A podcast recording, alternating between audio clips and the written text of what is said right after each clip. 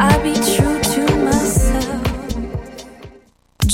19 novembre, place Émilie Gamelin, ATSA, quand l'art pense à l'action, vous invite à Paradis fiscaux, l'état d'urgence. Une grande mobilisation artistique et citoyenne contre les paradis fiscaux. Profitez d'une programmation délirante avec les artistes belges Loops, Désorceler la finance, Le camion vide-poche, Le cœur en colère, Le radis fiscal de ATSA. Assistez à une conférence de Alain Deneau. Impliquez-vous comme bénévole. Du 16 au 19 novembre, place Émilie Gamelin. Soyez nombreux à dénoncer les paradis fiscaux dans les règles de l'art. Le samedi 11 novembre aura lieu le concours KGP, organisé par l'ESG UCAM, le plus grand concours de gestion de projet de l'Est du Canada. Inscrivez-vous au www.concourskgp et faites partie des 160 participants à cet événement d'envergure. Pour sa huitième édition, le comité organisateur vous prépare une journée qui met de l'avant le partage et le transfert de connaissances en gestion de projet. Ne manquez pas votre chance d'aller faire valoir votre professionnalisme et vos compétences. Pour plus d'informations sur le concours, visitez www.concourskgp.ca. T'es déjà allé triper au festif de Baie-Saint-Paul et tu rêves de faire partie de la programmation Bonne nouvelle Le cabaret festif de La Relève vaut les concours du festival est de retour pour une huitième édition. Le cabaret festif, c'est le public curieux de Charlevoix. Plus de 15 000 dollars en prix et en bourse, une visibilité à la hauteur de ton talent, la chance de te produire chez les meilleurs diffuseurs au Québec et la plus belle route vers ta carrière de rêve. Visite le www.lefestif.ca cabaret et présente ton projet jusqu'au 22 novembre. Le cabaret festif de La Relève, une présentation de SiriusXM et Derry Télécom. Coup de cœur francophone 2017. Du 2 au 12 novembre, Coup de cœur francophone vous propose plus de 100 spectacles d'artistes d'ici et d'ailleurs. Place à l'audace et aux découvertes avec Paupières, Loud, Corridor, Mon Doux Seigneur, Zara Dion, À la Claire Ensemble, Violette Pie, Fudge, le Whiston Band, Dilarama, Eman et et tellement plus. Pour tout savoir, consultez coupdecoeur.ca. Coup de cœur francophone, une invitation de SiriusXM. What's up? Joe RCA, Bobé des Dead Obies et vous êtes à l'écoute de Shot. Where they at? Where they at? You say you got drugs, homie, tell me where they at.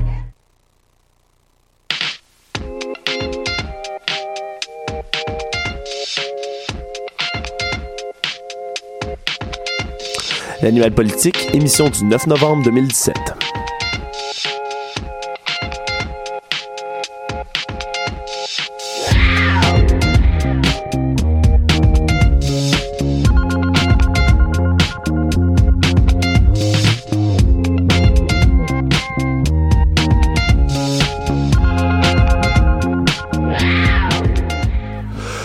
Bonjour et bienvenue, euh, chers auditeurs de choc.ca. Ici Alexandre Moranville, votre animateur de l'animal politique. Je rejoins mes collaborateurs comme à l'habitude ici en studio. Je parle de Ludovic Téberge. Bonjour Alexandre. De Félix. Salut.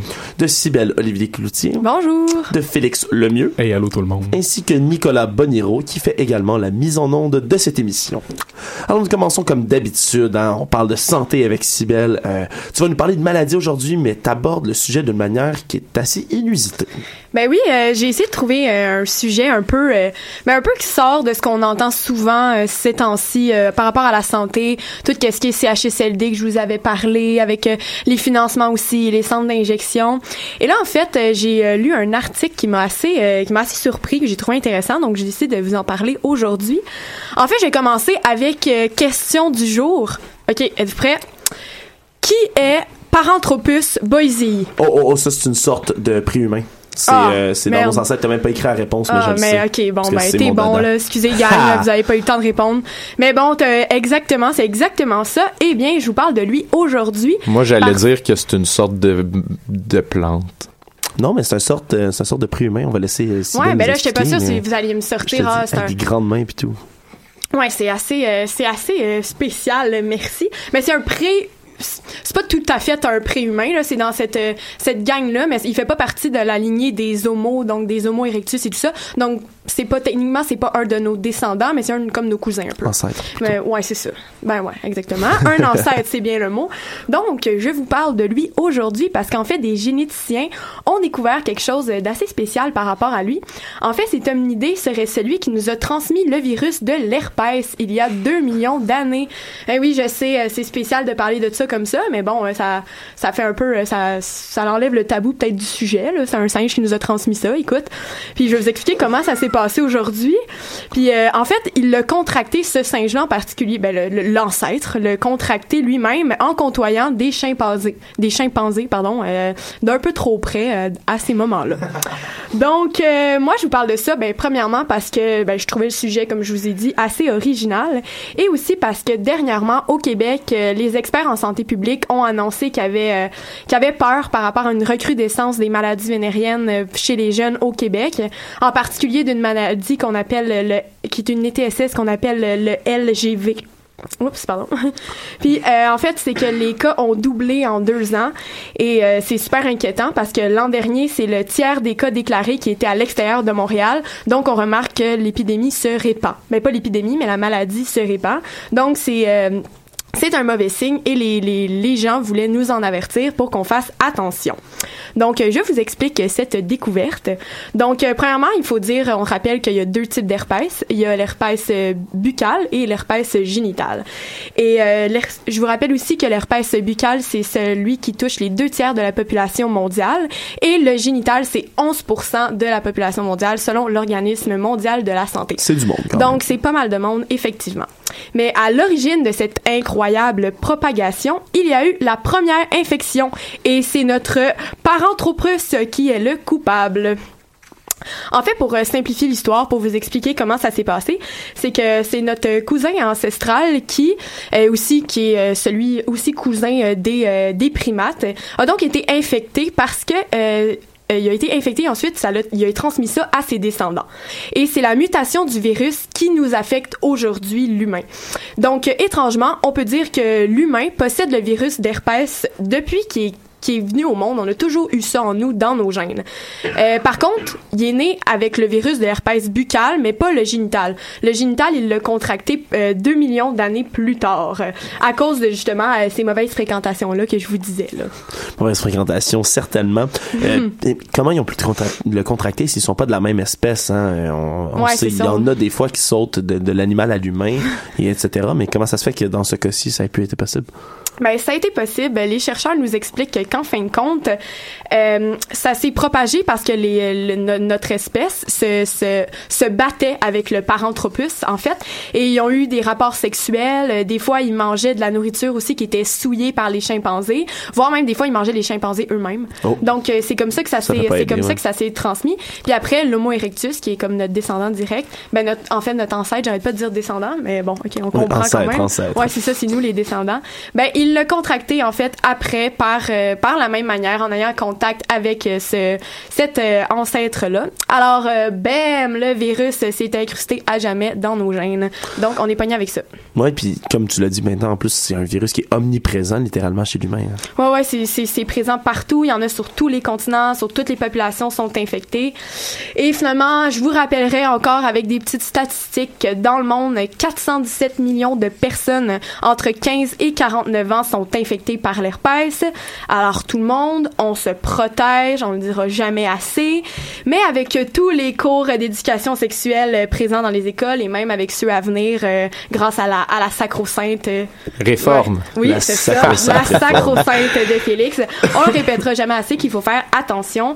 Et je terminerai en reprenant encore une fois la chronique. Vas-y, euh, Félix. Ah ben moi c'est juste bon là peut-être je vais avoir l'air niaiseux mais moi j'ai déjà entendu que ça se pouvait une herpès oculaire est-ce que euh, Oui, oui. tu- c'est vrai? eye, oui, ouais. oui, oui. ok ok Ouais, euh, bon je- ben j'ai pas la cave Ben, je saurais pas te dire si c'est. Je pense que c'est plus en lien avec le virus de l'herpès buccal. En fait, c'est que tu peux le propager dans ton visage si, mettons, Ah, tu vas te toucher l'œil. c'est pas quand on se donne des bisous ses yeux mettons Non, c'est. Ben, peut-être, hein, je sais pas. On Ça sait pas. Ouais, cracher dans les yeux de quelqu'un ou euh, je sais pas. Ouais, ça, c'est un peu violent. Hey, hey, on sait jamais. Hein. On, par- on parlait de bataille tantôt. Ben ouais, euh, c'est ça. Fait que si je voulais juste reprendre la chronique de Félix en disant que les profs ont besoin de faire une méchante bonne job d'éducation sexuelle. Pas que les jeunes reprennent des très très vieilles habitudes de, de nos ancêtres. Alors euh, je terminerai en disant, mesdames et messieurs, sans condom, c'est non. Et pas touche aux chimpanzés. Ouais, Merci non. beaucoup, Sibelle. Merci Alex.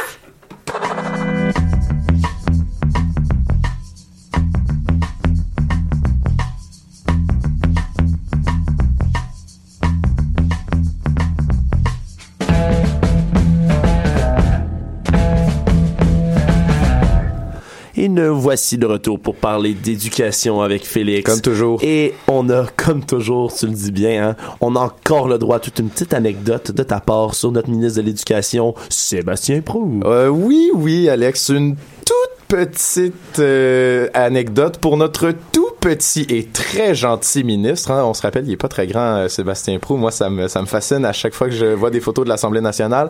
Alors, euh, bon, là, aujourd'hui, cet après-midi, permets-moi d'être un peu opiniâtre, Alex, parce que mardi dernier, il y a un projet que je suis très attentivement qui s'est concrétisé pour mon plus grand bonheur. Mon honorable Sébastien Prou s'est réuni à Québec avec euh, Ricardo Larrivée, hein, j'adore sa cuisine, Pierre Thibault, j'adore ses maisons, ainsi que Pierre Lavoie, dont j'adore les, les valeurs, euh, pour nous annoncer le début du chantier euh, du Lab École. Bon, petit rappel, pour ceux qui savent pas c'est quoi le Lab École, hein, euh, il y avait une toute petite notice dans le budget 2017 du gouvernement libéral qui accordait 1,5 million par année sur deux ans. Euh, à trois braves hommes d'affaires dont le devoir serait de repenser l'école au Québec euh, en repensant l'architecture, l'alimentation et les habitudes de vie des élèves. Quoi de mieux donc que de donner quelques millions à ces trois hommes d'affaires qui veulent repenser l'école, hein, comme personne d'autre au Québec serait capable de le faire, hein, euh, on s'entend, pour les laisser aller transformer cinq établissements euh, qui deviendraient alors des phares du développement scolaire d'ici 2021.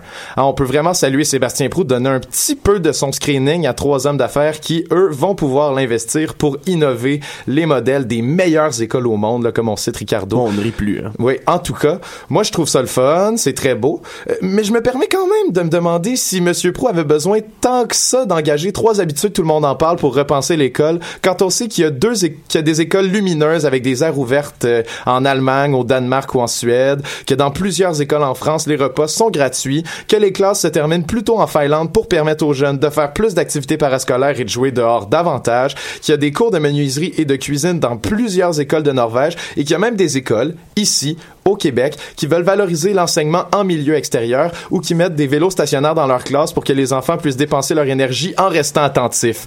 Est-ce qu'on avait besoin de Pierre Lavoie, Pierre Thibault et Ricardo Larrivée? Je ne sais pas, mais il me semble qu'il faut pas regarder trop loin pour voir de l'innovation dans le milieu de l'éducation à l'échelle du monde, puis que ça prend pas trois stars pour penser l'école de demain. Comme le président de la Fédération autonome des enseignants, Sylvain Mallette, l'a dit mardi dernier en réaction à cette, euh, cette belle rencontre des trois hommes d'affaires, ça ressemble plus à une opération de relations publiques qu'autre chose. Mais je rappelle que j'ai quand même hâte qu'on fasse quelque chose de concret en éducation à l'avenir parce que les élections s'en viennent. Oui, puis on a hâte de voir si ce fameux lab école va vraiment se concrétiser. Alors, mais ça, va, ça risque d'être un bon argument électoral, surtout pour Monsieur Prou. Euh, sinon, aujourd'hui, mais tu me dis que ton sujet allait intéresser tous les collaborateurs ici présents à l'émission. oui, ok, oui, Euh, ça sans, sans en apprendre plus, hein, j'ai hâte non. de voir. Ben oui, euh, je vous réservais une petite surprise, hein, euh, la gang, parce qu'aujourd'hui, euh, euh, on décolle un peu du Québec, puis on regarde une initiative qui commence à se répandre à l'international. Ça avait commencé avec l'élection de Donald Trump, mais ça se concrétise encore plus depuis. Euh, Il y a de plus en plus de gens qui commencent à en parler partout dans les pays occidentaux.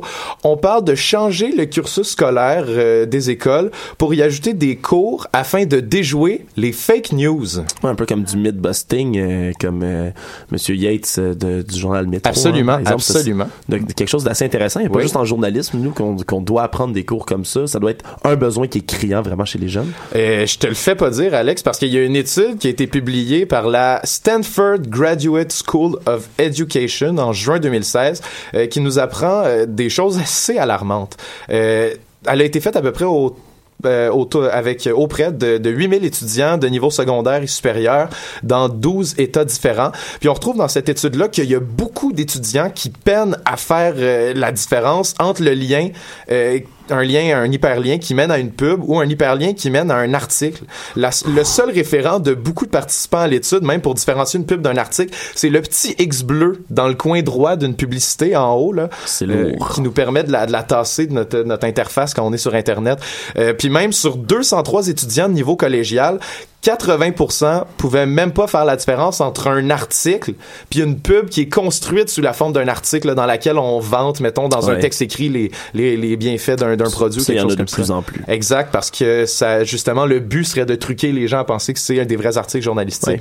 On remarque aussi qu'il y a une tendance chez les jeunes, surtout les adolescents, euh, à lire du sensationnel, même s'ils savent que c'est faux, parce que ça suscite plus leur imaginaire, puis ça les intéresse plus. Et moi, ça me fait penser, cette campagne-là, point à Est-ce qu'il y a des gens qui se souviennent quand on était jeunes de l'annonce qui passait à la télé des hippos des familles? La meilleure Hippos des annonce. familles. Ben, qui vivait dans les garde-robes. Ouais, le petit hippopotame miniature. Mais c'est comme l'affaire sur les couilles de Charles Tisser aussi, là. Euh, Je sais, sais les petits hamsters, là. J'ai dit les couilles de Charles Tisser à la radio. Fascinant. Mais, ouais, il, il y avait un, il Ouais, faisait une- ouais. Une, annonce sur les, les, le cancer des, des testicules. Ouais, mais, fait. mais, mais plus, mais c'est ça, mais le, le truc des hippos des familles, il expliquait que c'était adressé aux enfants, c'est, oh, il faut pas croire tout ce Ça que tu vois à la télé. ça Ouais, se nourrissait c'est- de restants de chips. J'imagine, c'est ça, j'imagine c'est quelque chose qui va revenir un peu dans, dans, cette veine-là. Euh, alors, c'est donc pour pas dire que le mot vraiment de l'année dernière, hein, c'était post-vérité, après tout, on s'en souvient. Euh, en quoi ça consiste, ces cours-là, exactement? Est-ce que c'est des cours d'esprit critique? Ben, c'est quelque chose comme ça, on, s'en doute. Euh, L'affaire, c'est que c'est surtout un sujet en discussion dans, plusieurs pays en ce moment, mais qu'il n'y a pas encore de formation concrète qui a été introduite dans aucun réseau public jusqu'à maintenant. En ce moment, en fait, les formations qu'on peut retrouver pour déjouer les fausses nouvelles ou les clickbait sensationnalistes, ça se fait principalement par des cours en ligne qui sont proposés par des universités, là, des, des docteurs ou des maîtres dans la matière qui veulent euh, justement transmettre leur savoir. Mais les premiers vrais cours de vérification des faits, ils risquent d'être introduits dans un système d'éducation publique euh, et comble de la surprise, c'est en Suède et ça va être dès juillet 2018 qu'on va offrir ce genre de cours-là sous une forme ludique aux enfants de 10 ans et plus. Encore une fois, une bonne main d'applaudissements aux pays scandinaves. Ben oui, hein. Encore. Les maîtres de toujours. L'éducation. Et de beaucoup de domaines d'ailleurs. Mais ça va ressembler à quoi exactement là? Tu nous parles du cours, mais à quoi? C'est quoi le format que ça va prendre hein? Euh, c'est qu'est-ce qu'on va y apprendre concrètement, mais surtout comment on va l'apprendre? Oh, c'est plus comment on va l'apprendre probablement que c'est intéressant. Puis d'ailleurs, euh, bien que le cursus suédois il est pas encore complètement mis sur pied, hein, parce que c'est ils prennent leur temps vu que c'est pour la rentrée 2018. euh, Il y a il y a quand même plusieurs initiatives qui existent ailleurs, notamment ici au Canada, pour euh, aiguiser l'esprit face au web. Euh, et ces affaires-là vont pou- probablement apparaître, euh, ces, techniques-là vont probablement apparaître dans les façons avec lesquelles on va enseigner. Euh, par exemple, il y a deux écoles en Californie et en Iowa respectivement qui ont décidé de se partir un genre de projet de correspondance où les élèves d'une école créent des fausses nouvelles. Ils, ils les écrivent pour ensuite les envoyer aux étudiants de l'école avec qui ils sont en partenariat. Puis euh, chaque élève, donc de chacune des écoles, fait ça et chaque élève reçoit ensuite trois nouvelles, dans laquelle il y en a une qui est une fausse nouvelle rédigée par un autre élève et les deux autres sont des vraies nouvelles. Euh, et ensuite, ils ont un genre de temps précis euh, en classe, là, genre 5-10 minutes, pour faire des petites recherches puis décider laquelle des trois nouvelles ils ont reçues est une fausse nouvelle euh, par rapport au savoir qu'ils ont déjà accumulé. Euh, c'est intéressant parce que ça permet de réaliser que pour faire une fausse nouvelle, on peut juste glisser des tout petites informations erronées qui peuvent être très très subtiles parce que le but d'un étudiant c'est d'écrire une fausse nouvelle sans qu'elle se fasse pogner par l'autre étudiant comme étant euh, une fausse nouvelle Ça justement. me fait penser à un jeu de 15 jours, ça, non? Ouais, exact. C'est Ouais. comme deux, deux, deux histoires vraies, une histoire Une fausse, fausse, là, comme ouais. des squelettes dans le placard aussi Ouais, euh, à la exactement. télé. Puis c'est aussi d'ailleurs en Californie qu'il y a un politicien euh, euh, très récemment euh, à l'Assemblée législative californienne qui a proposé qu'on adopte un cours de Civic Online Reasoning euh, au plus tôt possible dans les écoles californiennes.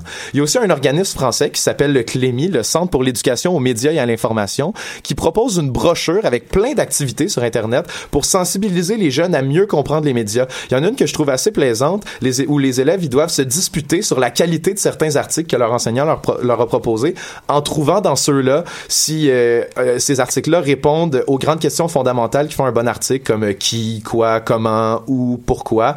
Et euh, ça, nous, ça leur permet de, de, de réaliser qu'il y a une structure dans les articles, la structure de la pyramide inversée, comme on apprend en journalisme, euh, où les informations les plus importantes se retrouvent au haut euh, de l'article et les moins importantes à la fin. Et ensuite, on leur, ça leur permet aussi de, de, de définir si c'est des articles d'opinion ou des articles de fait. Euh, alors, c'est très intéressant à ce niveau-là. Ça, ça c'est juste en France et en Californie, mais il y en a partout ailleurs aussi. Oui, là on parle euh, évidemment, c'est bien beau pour euh, ces irréductibles gaulois de, de- des États-Unis, hein, la Californie. Oui. Mais qu'en est-il pour le Canada, pour nous? Euh, eh bien, euh, au Québec, en tout cas, euh, la FPJQ, hein, la Fédération professionnelle des journalistes du Québec, a lancé une campagne qui s'appelle, ben, c'est un hashtag en fait, qui s'appelle 30 secondes avant d'y croire. Euh, c'est destiné aux élèves de 14 à 17 ans secondaire. Puis le but, c'est de donner des outils d'activité et de conférences à des membres de la FPJQ, donc des vrais journalistes, pour que eux se rendent à des écoles de leur région pour sensibiliser les étudiants aux enjeux des fausses nouvelles. Euh, les écoles, ils vont s'inscrire sur le site de la FPJQ pour avoir la visite d'un journaliste, donc. Puis ça, ça devrait être lancé juste après le congrès de la FPJQ qui se déroule à Sherbrooke euh, en fin de semaine ou la semaine prochaine. Je suis plus trop certain. C'est Pas, pas la fin de semaine qui s'en vient l'autre. c'est la semaine prochaine, c'est ça. Euh, puis bien évidemment, la FPJQ euh, fait donc un beau mouvement à cet égard parce que c'est genre une genre de présentation interactive avec les élèves où ils peuvent participer pour euh, déjouer les fausses nouvelles. Mais on peut s'attendre à ce que en tout cas, moi, je lance ça comme ça. Dans la veine de la réinsertion de cours comme les cours d'économie ou d'éducation sexuelle dans les écoles, ben, on se permet aussi peut-être de repenser plus profondément le système d'éducation, puis qu'on se permette d'en ajouter d'autres des cours comme ça qui seraient très pertinents au développement du citoyen. D'ailleurs, Ludovic, ici, euh, à notre émission, va y être à la FPJQ. euh, On va voir s'il en parle. On va voir s'il en parle, surtout, euh, tu pourras lui poser des questions à ce sujet-là. Merci encore, euh, Félix. On passe à Vladimir, cette fameuse chanson de Zen Bamboo. Y'avait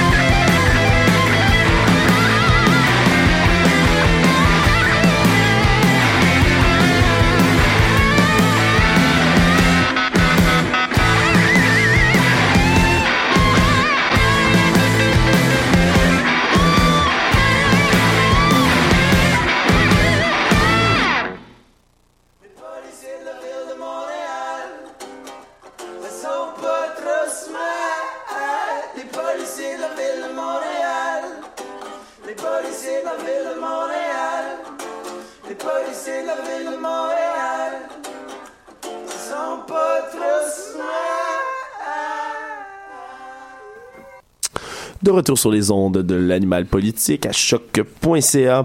Après nous avoir parlé du costume d'Halloween de la ministre Catherine McKenna la semaine dernière, Félix nous revient mais nous parle d'un nouveau rapport environnemental cette semaine. Et oui, malheureusement, cette semaine, je vais pas parler du Climate Crusader, comme on l'a vu la semaine passée, avec le fameux costume vert et noir de notre cher ministre de l'Environnement.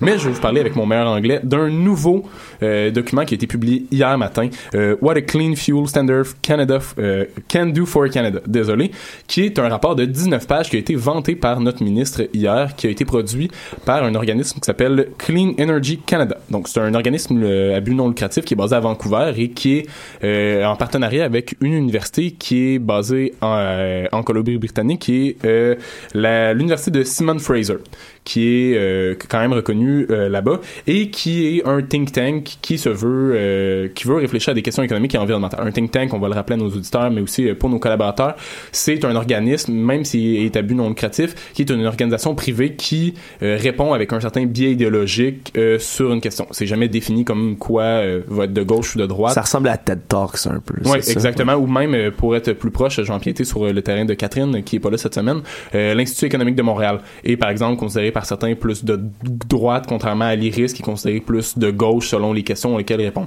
Ce n'est pas à moi de juger, mais dans le fond, Clean Energy Canada est un think tank qui, lui, se se base un peu plus sur les questions économiques et euh, et les impacts sur l'environnement. Mais le document a publié hier, c'est sur euh, les moyens de réduire les émissions de gaz à effet de serre. Je vous en ai parlé au cours des huit dernières semaines quasiment des euh, réductions des émissions de GES. Mais ce qui est intéressant, c'est que le rapport est vraiment spécialisé sur le vraiment spécialisé sur l'aspect économique. Donc le think tank a été créé avec un partenariat en 2010 avec l'université que j'ai parlé, la Simon Fraser University, et un organisme qui s'appelle Tides Canada. Je parle pas de la fameuse compagnie de détergents que nos parents Non, utilisent. c'est ça, hein. J'ai cru au début que c'était ça, je me suis fourvoyé, mais non, c'est une fondation à but non lucratif elle aussi, qui est vraiment une organisation de philanthropie qui a été développée au cours euh, des années pour donner de l'argent euh, à des l'équivalent des startups un peu, des vraiment pour aider les communautés, principalement en Colombie-Britannique. Donc le rapport est vraiment plus basé sur la Colombie-Britannique. Ouais, fait qu'on peut comprendre qu'ils sont plus orientés un peu plus vers l'aspect économique, hein, contrairement, par exemple, à la fondation Suzuki qui, elle, dénonce les impacts des changements climatiques. Oui, oui, exactement. Euh, celle-là, celle-là va vraiment être plus concentrée, comme je l'ai dit, sur les aspects économiques et euh, se base principalement l'entièreté du dossier qui a été publié hier. C'est un document de 19 pages. Se concentre vraiment sur euh, les façons de réduire les émissions de gaz à effet de serre en fonction d'un plan que Justin Trudeau doit délivrer bientôt.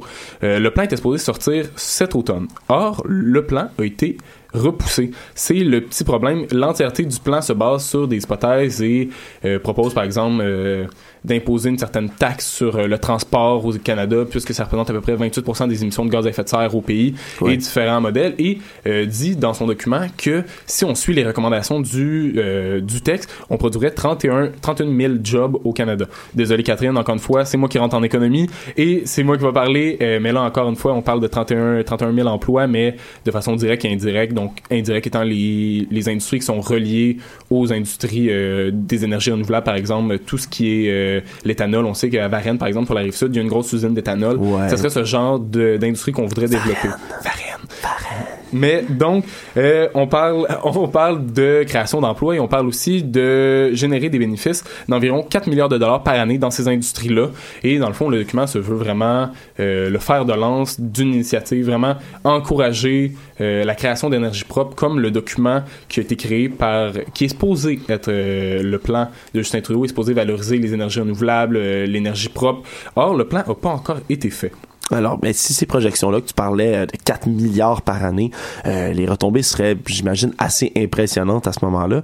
Euh, tu, tu parles d'un plan du gouvernement qui se base sur ce rapport-là, mais c'est quoi ce plan en tant que tel? Ce plan-là s'appelle le Clean Fuel Standard et a été prévu avec euh, l'accord de Paris l'année passée, qui est rentré en vigueur. En fait, je dis l'année passée parce que l'année passée, comme je l'ai mentionné la semaine passée, qui est rentré en vigueur. Le plan a été prévu depuis à peu près l'élection de Justin Trudeau et vise vraiment la réduction euh, des émissions faites par les voitures, mais aussi pas juste les voitures. On va aussi aller avec les industries lourdes, mais aussi euh, tous les, les impacts domestiques, toutes les maisons, le chauffage, euh, comment les personnes peuvent s'adapter, que ce soit euh, les personnes à faible revenu, mais aussi à grand revenu. Le document, par contre, du think tank propose des, des solutions par rapport à ça.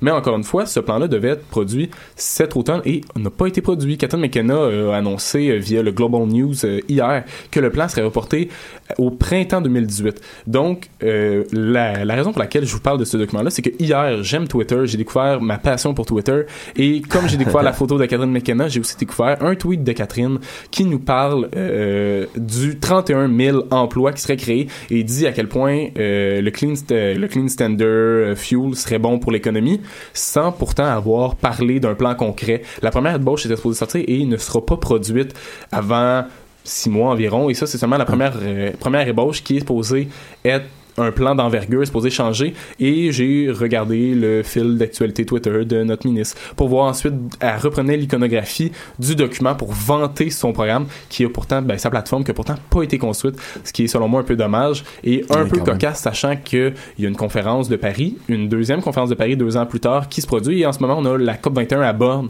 euh, en Allemagne euh, la COP 23 désolé à Bonn où on parle encore des changements climatiques et tout le monde est vraiment enthousiaste la Syrie a rejoint l'accord de Paris euh, cette C'est semaine quelque chose, ça, tout de même, laissant, hein. laissant les États-Unis et on voit que Catherine McKenna vante les, les avantages de son, de- du Parti libéral sans pourtant ne pas produire de documents et être un peu en retard, sachant que même le document précise que le Canada va rater ses, euh, ses objectifs de 2030 sur lesquels le plan se base, euh, devrait se baser en fait. Ouais, c'est ça. Il y a boule... Espérant que les pressions internationales vont, euh, ou ce- ce- cette espèce de pression plutôt euh, du fait d'être devant l'international comme ça qui va pousser le gouvernement à agir.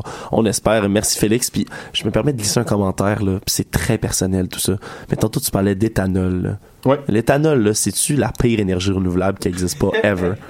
C'est vraiment Certains considèrent ça, je suis pas, je suis pas un expert, mais d'après ce que j'avais regardé par rapport à l'éthanol, il y a beaucoup, beaucoup de critiques par rapport euh, à la création de champs immenses en Amérique du Mais Sud exactement ça. pour On- produire de l'éthanol au détriment de la nourriture qui devrait servir ça prend, à nourrir la ça prend population. tellement d'eau potable. Le fait de produire l'essence de camions, pour, de tracteurs pour produire l'éthanol, ça fait comme autant de gaz à effet de serre que, euh, que ça sauve en utilisant l'éthanol. En tout cas, c'est une industrie, j'avais vu un documentaire là-dessus qui m'a horrifié. Alors j'espère que l'éthanol n'auront pas un sou de subvention, ça me fâcherait, pour vrai. Merci beaucoup, euh, Félix.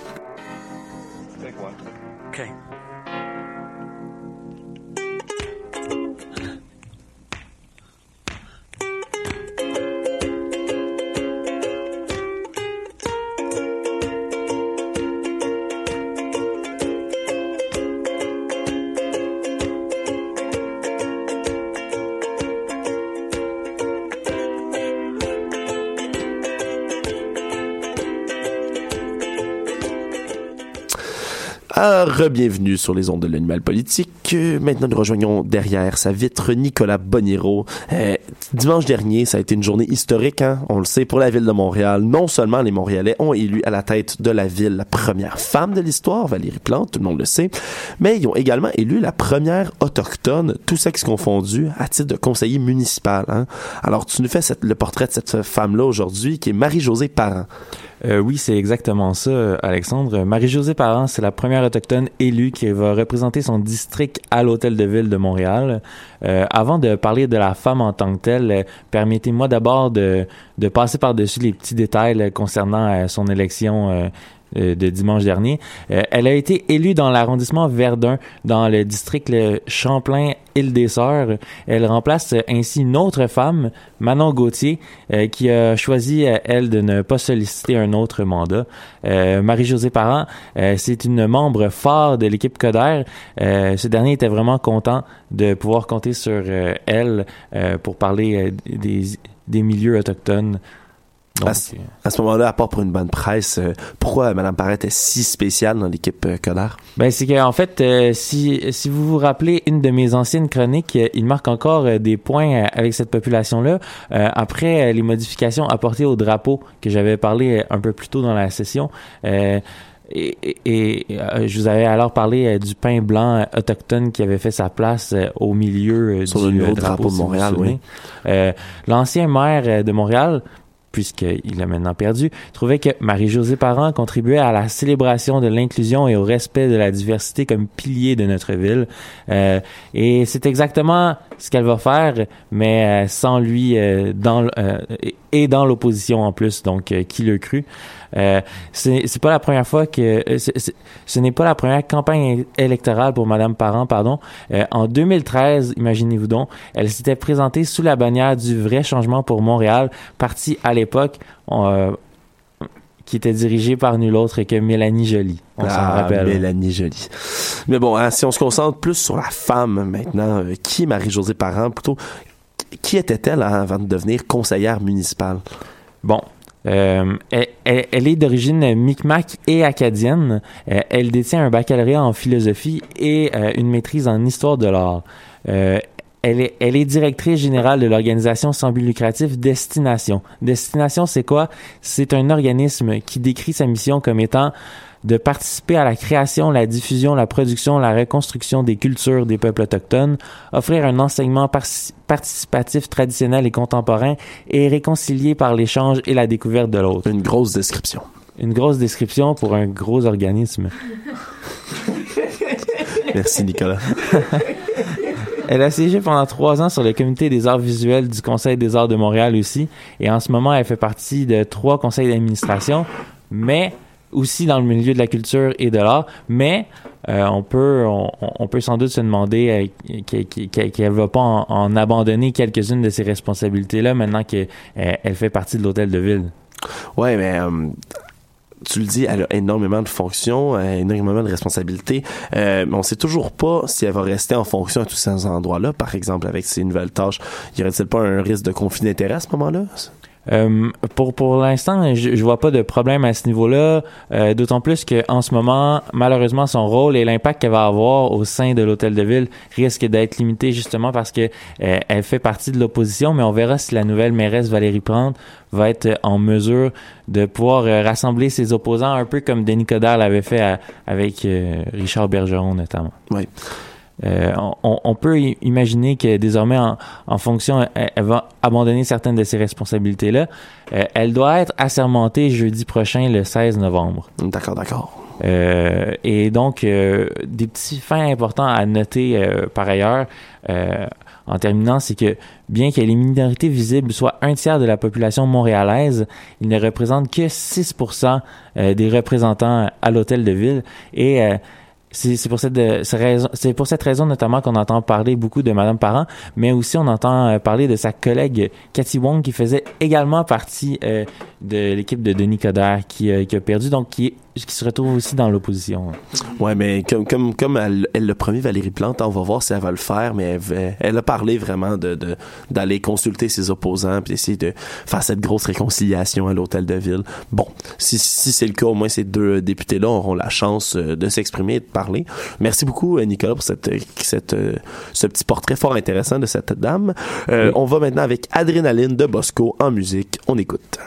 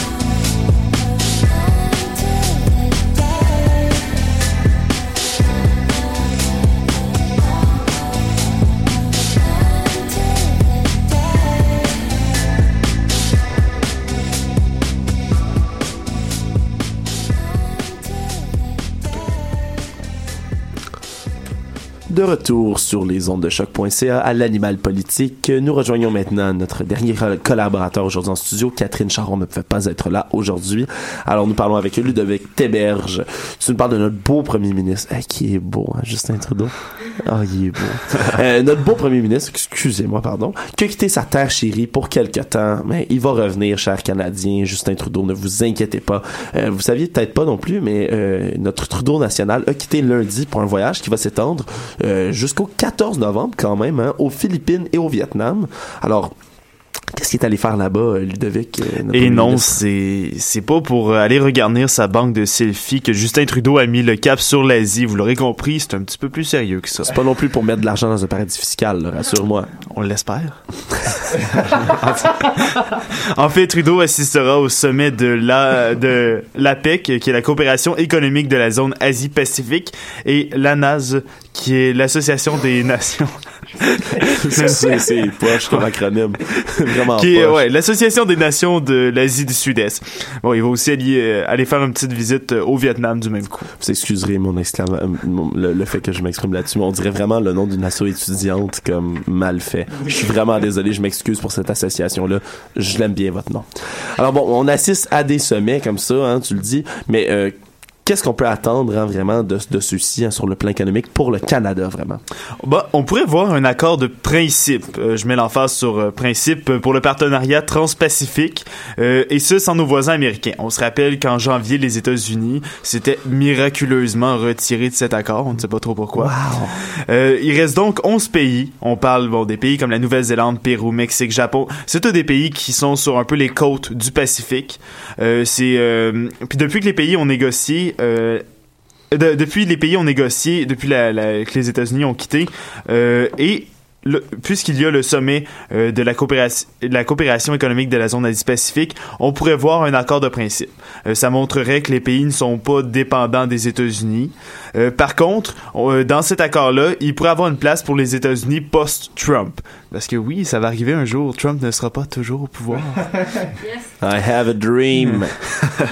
Et bon, en fait, qu'est-ce que c'est, euh, cet accord? C'est si les États-Unis étaient restés, ce serait aurait été le plus gros, euh, aurait été la plus grande zone de libre au monde. Ça compte 800 millions de personnes, 40% de l'économie mondiale. C'est vraiment un traité de, de libre échange. Ouais, dès que tu rentres, dès que tu rentres dans la zone asiatique, c'est évidemment t'as un poids démographique énorme hein, qui rentre Ouais. en compte. C'est un gros marché, c'est une belle opportunité, donc c'est un des dossiers qu'on va suivre.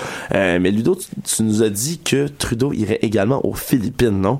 Euh, C'est un pays qui est très controversé présentement. On parle du, du de leur leader euh, Rodrigo Duterte, hein, entre autres. Est-ce que le premier ministre va oser aborder les sujets de droits de la personne là-bas parce qu'il doit marcher sur des œufs là? C'est ça. Parce qu'on parle bien du pays qui s'est lancé dans une guerre sans merci contre les opioïdes, qui tue les vendeurs et les consommateurs. Les consommateurs. Euh, depuis l'arrivée au pouvoir du président Rodrigo euh, du, euh, Duterte, comme tu disais, on dénombre 12 000 personnes qui ont été tuées, 50 enfants dans, dans- du lot, et ce, en 16 mois. Ouais, il y a- 16 il y a mois vraiment seulement. une crise humanitaire là-bas. Oui. Et euh, ce président-là a fait les manchettes euh, plus tôt cette semaine puisqu'il a signalé au président Donald Trump de ne pas aborder ce sujet lors de leur rencontre qui va avoir lieu dans les prochains jours. Wow. Parce que Trump aussi, en même temps que Trudeau, fait, fait un petit voyage en Asie. Et... euh, donc, j'imagine que Trudeau n'abordera probablement pas le sujet. Euh, en tout cas, s'il le fait, ça risque d'être assez, euh, part- permettez-moi l'expression, low-key. On n'en entendra sûrement pas beaucoup parler. Et euh, avant son départ, Amnesty International a envoyé une lettre à notre Justin National pour lui demander de soulever ces sujets lors des rencontres.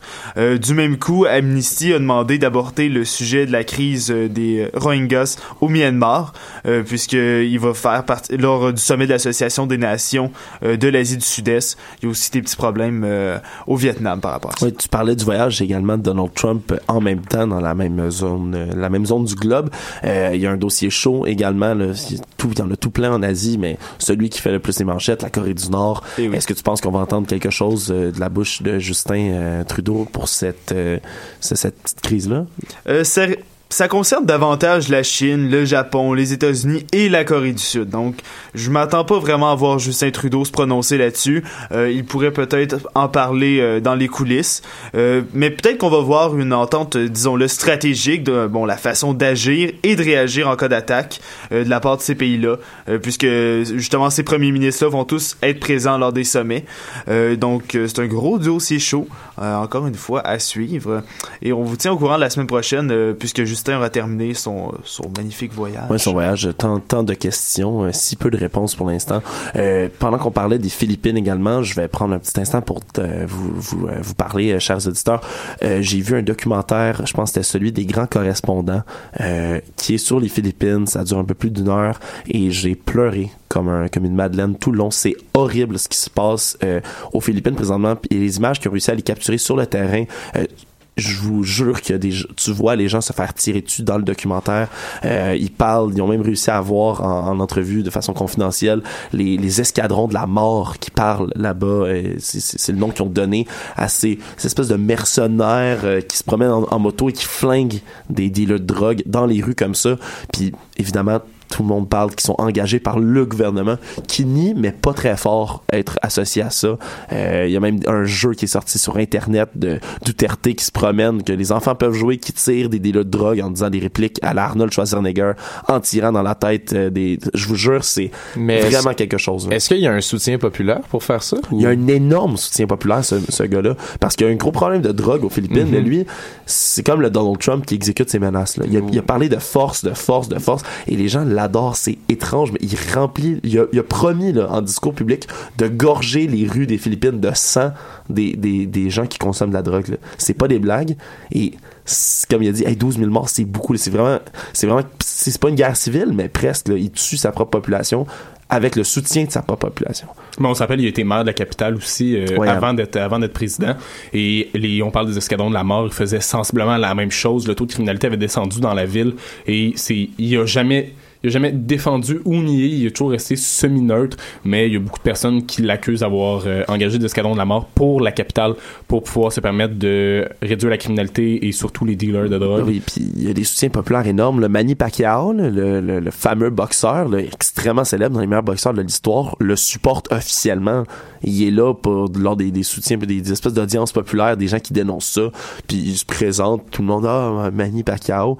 Parce que le pire, c'est qu'il y a des résultats là. Cet homme-là, c'est fou. Il y a des gens, il y a des dealers qui vont se rendre d'eux-mêmes en prison qui vont Pour éviter se de mourir. pour éviter de mourir c'est atroce Bon. Mais il y a le soutien populaire parce que ça fonctionne entre guillemets ce qu'il fait alors je vais essayer de retrouver le lien de cela si je le retrouve je le mettrai sur la page Facebook c'est à écouter honnêtement oui vas-y Simone Moi, j'ai juste une question. Est-ce que c'est parce qu'il y a vraiment comme une impossibilité d'action des, des, forces? Tu sais, même euh, si c'était une question radicale de tout de suite on arrête ou tout de suite on emprisonne les gens qu'on voit vendre ou quoi que ce soit au lieu de les tuer, il y a pas, a, a aucunement cette possibilité-là? Ou c'est juste qu'ils vont directement, euh, Mais tout de ah, suite... euh, non non il- ouais vas- vas-y euh. Ben moi je pense que c'est euh, le programme d'en- d'emprisonner les gens ben, en Amérique latine, euh, dans ces pays-là en Asie, c'est c'est ce qui est commun, c'est ce qui est fait depuis plusieurs années. Est-ce que ça fonctionne? Pas nécessairement Euh, Le crime est très présent. Fait que c'est une option qui est assez radicale, euh, même très radicale. C'est pour avoir des résultats immédiats dans le fond. Mais qu'est-ce qu'il pourrait avoir, c'est des programmes à long terme. Mais je pense que lui, Mais ça va avec le populisme aussi Ouais, qui, c'est- adopté Ces depuis qu'il est prisons sont là. surpeuplées également. Ah, Il y a un passage du documentaire où tu sais sont sont comme 50 dans une cellule, toutes les cellules. Tu sais ça ça a vraiment pas de bon sens. Euh, la situation aux Philippines. Mais comme je dis, il y a le soutien populaire quand même parce que ça fonctionne, mais à quel prix?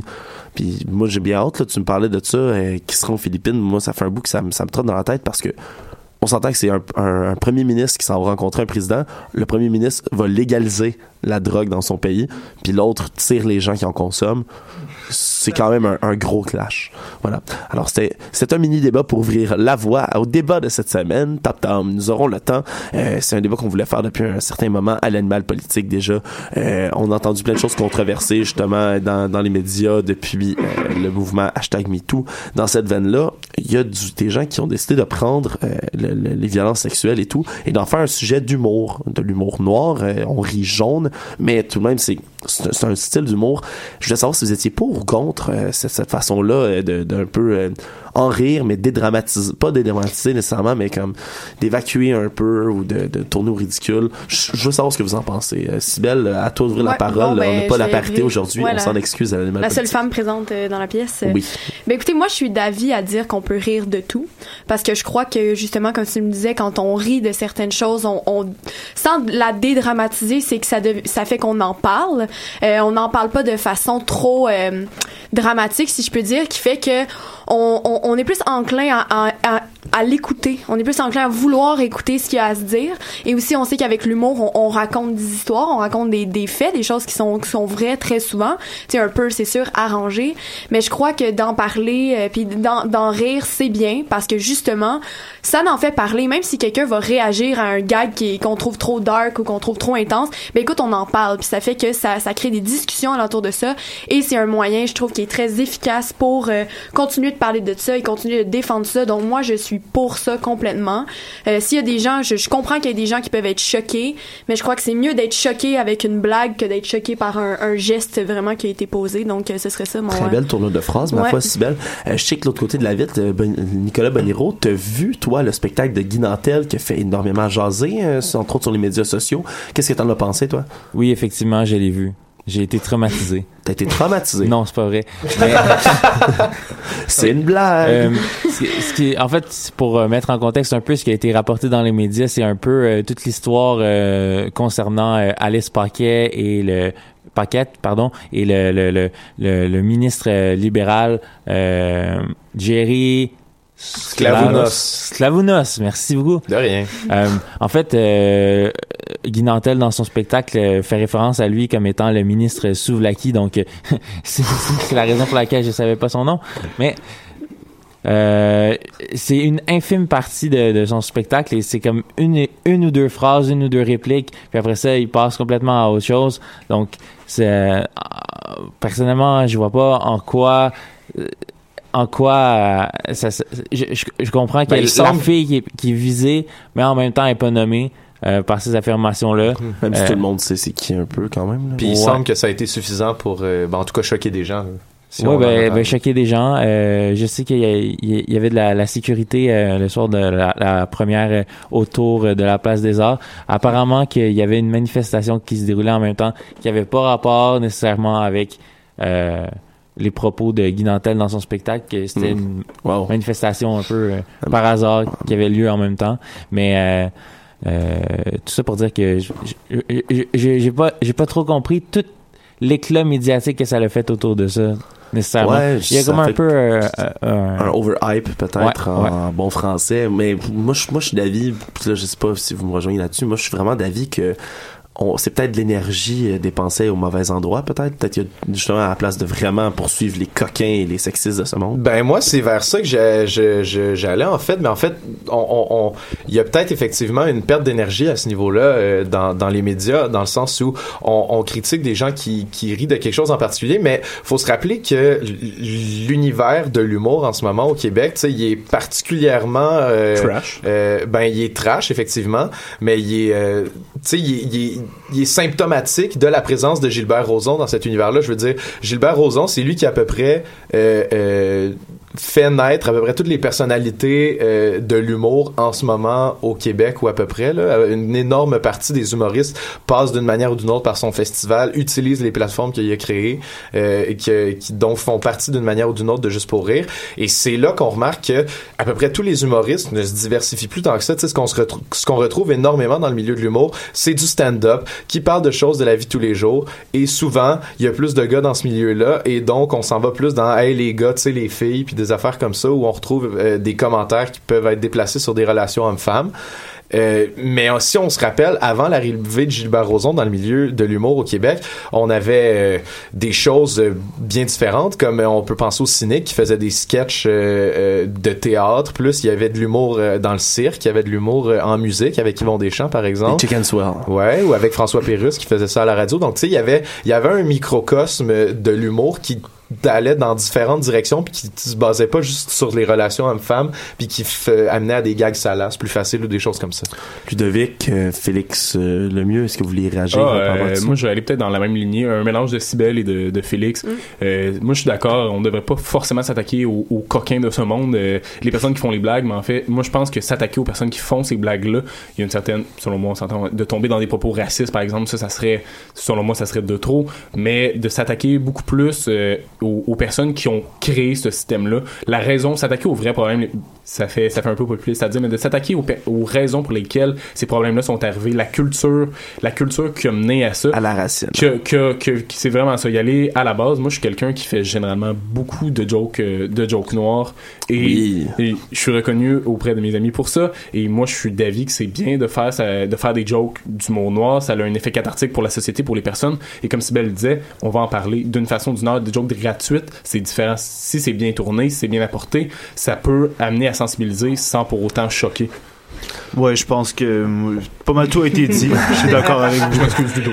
Merci Ludo pour ton appui. Eh bien, c'est ce qui va conclure cette édition de l'Animal politique du 9 novembre 2017. Merci tout le monde d'avoir été avec nous. Félix Lemieux, Félix Penneau, Sybelle Olivier Cloutier, euh, Ludovic Téberge, Nicolas Boniro qui est également à la mise en onde. Je suis Alexandre Moranville-Ouellette. Merci d'avoir été des nôtres. On se voit la semaine prochaine.